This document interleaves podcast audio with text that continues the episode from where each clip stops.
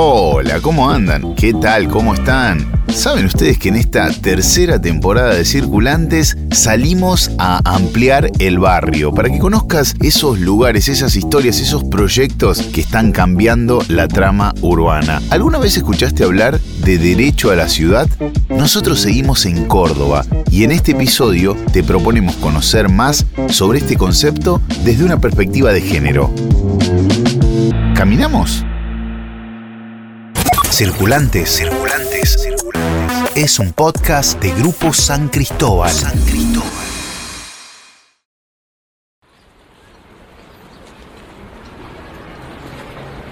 Nuestra primera parada comienza en la Plaza del Fundador, creada en julio de 1573. Ese es el punto de encuentro con Victoria y Romina, de Juntas por el Derecho a la Ciudad, una asociación civil cordobesa que no para de realizar proyectos para lograr una ciudad justa, inclusiva y con perspectiva de género. Lo citamos acá porque en este, en lo que es el centro de la ciudad, eh, tenemos muy cerquita del Cabildo y es el centro administrativo, e histórico y cultural de, Córdoba. Eh, vemos que está Jerónimo Luis de Cabrera, pero a partir de diferentes estudios y relevamientos, también pudimos ver que falta eh, Luisa Martel de los Ríos, quien fuera su esposa, también responsable de la Fundación de Córdoba, entonces quisimos eh, traerlos acá para dar cuenta de lo importante que es para nosotros reconocer la presencia de mujeres que hicieron y hacen a nuestra ciudad. Entonces el primer punto es este. Romina, eh, trabajaron y, y, trabajan habitualmente en lo que es la percepción del espacio público con perspectiva de género.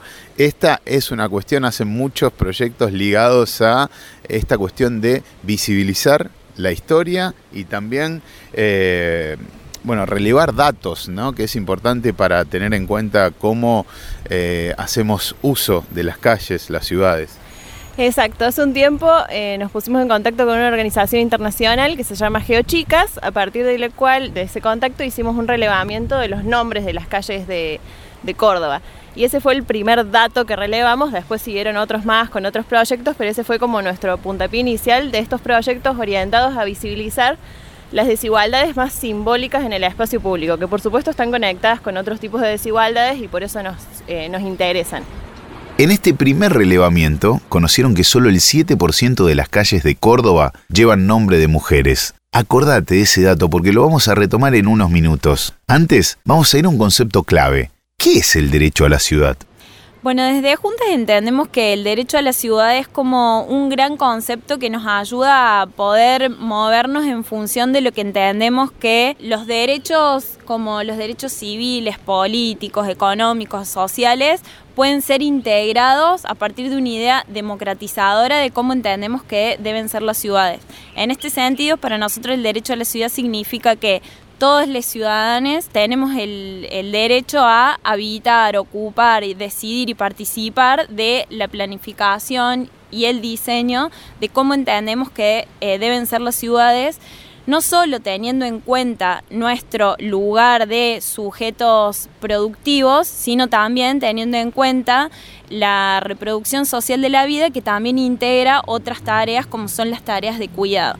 En este sentido, poder pensar de manera amplia lo que significa para nosotros habitar ciudades inclusivas e igualitarias, implica también tener en cuenta tareas que no son remunerativas, poder reconocer también trabajos que tienen como sujetos históricos a mujeres, niñas, ancianes, disidencias, es decir, no solo nos focalizamos en poder pensar que las ciudades tienen que estar diagramadas, diseñadas y planificadas por un sujeto universal, que por lo general se piensa en un mundo capitalista a un hombre que produce trabajo entre 30 y 60 años, sino también nosotros estamos pensando en ciudades que integren los intereses, los deseos y las producciones de sujetos que van más allá de este sujeto universal.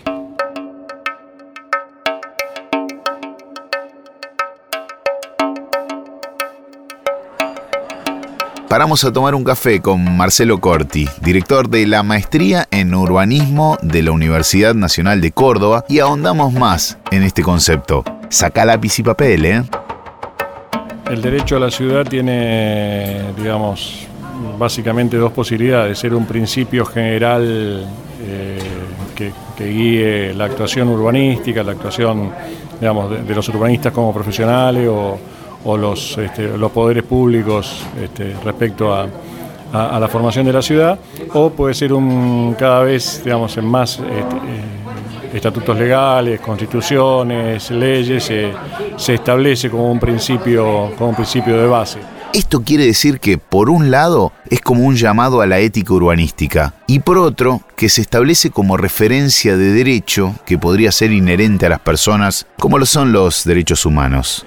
en el origen del término derecho a la ciudad, que es un libro de Henri Lefebvre, un sociólogo francés en el año 67, eh, él postula el derecho a la ciudad en aquel entonces no como una, no como una cuestión jurídica, digamos, no, no, no dice en la constitución francesa o en, o en las leyes tiene que haber un artículo que diga que tiene que haber el derecho a la ciudad, sino que bueno, postula sus críticas a cómo se venía manejando la planificación urbana francesa en aquel entonces, postula sus críticas a cómo se venía manejando las ciudades en aquel entonces y eh, bueno, postula esta idea de derecho a la ciudad.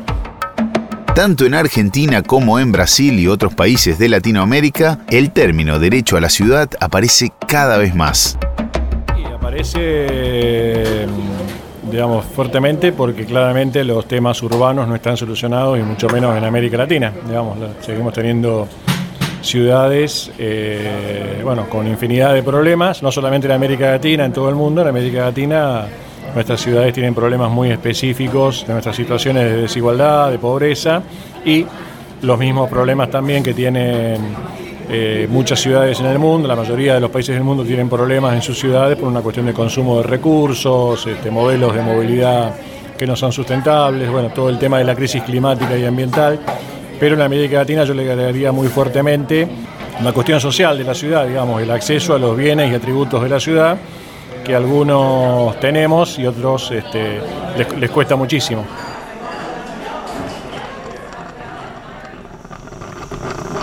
Con un poco de cafeína en el sistema ya volvemos a nuestro recorrido con las chicas de Juntas por el Derecho a la Ciudad.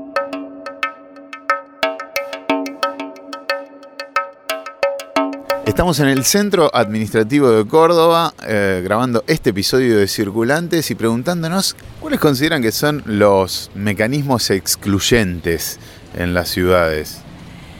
Em, como mecanismos excluyentes podemos hablar eh, en varios niveles. Podemos hablar por un lado de la toma de decisiones, eh, que las mujeres y diversidades no, creemos que no están bien representadas en la toma de decisiones todavía, si bien existen leyes de paridad esas leyes eh, recién tienen poco tiempo y todavía no nos no permitieron un, acceso diverso a la toma de decisiones. Lo que se hizo hasta ahora fue diseñado para un llamado sujeto universal, que al final no fue un sujeto universal, sino que era un sujeto más bien específico, que era un hombre blanco de mediana edad, de ingresos altos.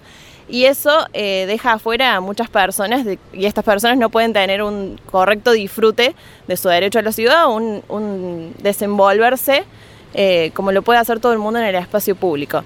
Y estos mecanismos eh, pueden ir de cosas más pequeñas, como puede ser una rampa en la vereda, o a cosas más que involucran una planificación más amplia, como eh, el hecho de tener todos los lo que necesitamos a 15 minutos.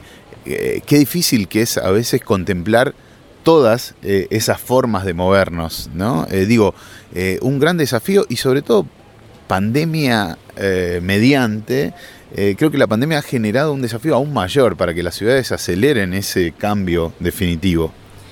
Sí, también pensando que vivimos en un tiempo histórico y social en el que empezamos a visibilizar algunos de estos reconocimientos. O sea, nosotros también entendemos que los cambios se, dan de manera procesual y que la participación de todos los ciudadanos, no solo los responsables gubernamentales, sino también los ciudadanos eh, que están en organizaciones o quienes se eh, integran a la participación colectiva, somos parte de fundamentales de este, de este proceso de transformación. En este sentido, nosotros vemos que actualmente se empieza a haber un reconocimiento eh, del protagonismo de mujeres, disidencias, niñas, ancianos en la, digamos, en la estructura urbana. Eh, y es a partir de allí en donde eh, con propuestas concretas empezamos a ver como algunas modificaciones.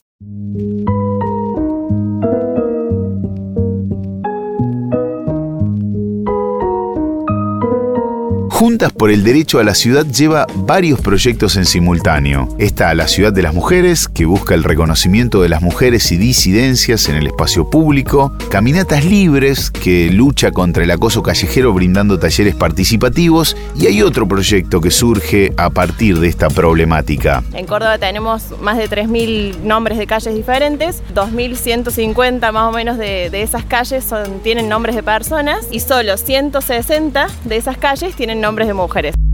Los números no dejan mentir. El 93% de las calles de la ciudad de Córdoba tienen nombre de una masculinidad. Incluso un dato ahí eh, gracioso que encontramos, no es gracioso, pero, pero lo es, eh, fue que hay más calles con nombres de José, José Hernández, José San Martín, todos los José de nuestra historia que se nos pueden ocurrir, que son 164, que con nombres de mujeres que como dije son 160. El proyecto que te digo se llama Mujeres que son calles. Sí, desde la organización hicimos primero el relevamiento para ver cuántas calles de la ciudad de Córdoba llevaban nombres de mujeres y eh, otra pata de este relevamiento era saber cuántas de ellas tenían la entrada de Wikipedia generada. Em, nos dimos cuenta que la mitad de las calles que tenían nombres de mujeres tenían una entrada de Wikipedia generada, así que nos pusimos también eh, a crear esas Wikipedias. Hicimos un evento participativo en el que invitamos a diferentes organizaciones y también abierto al público general para crear las, las Wikipedias que faltaban porque es una gran carencia que además de que hay pocas mujeres eh, que dan nombre a nuestras calles, se sepa muy poco de ellas.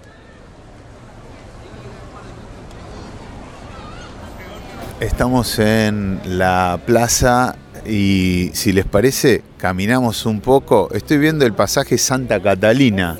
¿Qué vamos a encontrar antes? ¿Una calle con nombre de mujer o una calle llamada José? Eso, eh, si bien es una calle con nombre de mujer, es otro de los datos que relevamos que muchas de las calles de mujeres de Córdoba, sobre todo las que están más en el centro, que son Santa Rosa, Santa Catalina, Santa Ana, se refieren justamente a la iglesia. Bueno, Córdoba tiene su, fama por eh, tener una, una, pata ahí con la iglesia muy fuerte y eso se ve reflejado en las calles, sobre todo en las que están en una posición más central en la ciudad.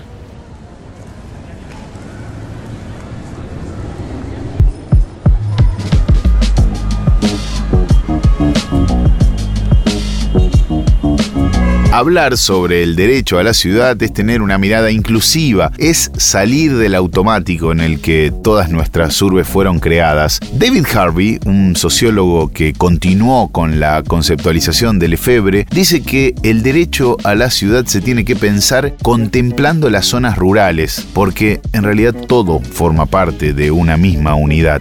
Si te interesó este tema, te vamos a dejar varios recomendados en la descripción del episodio. Ahora contanos, para vos, ¿el derecho a la ciudad tendría que ser un derecho humano? Escribinos en las redes. Nos encontrás en todas como circulantes.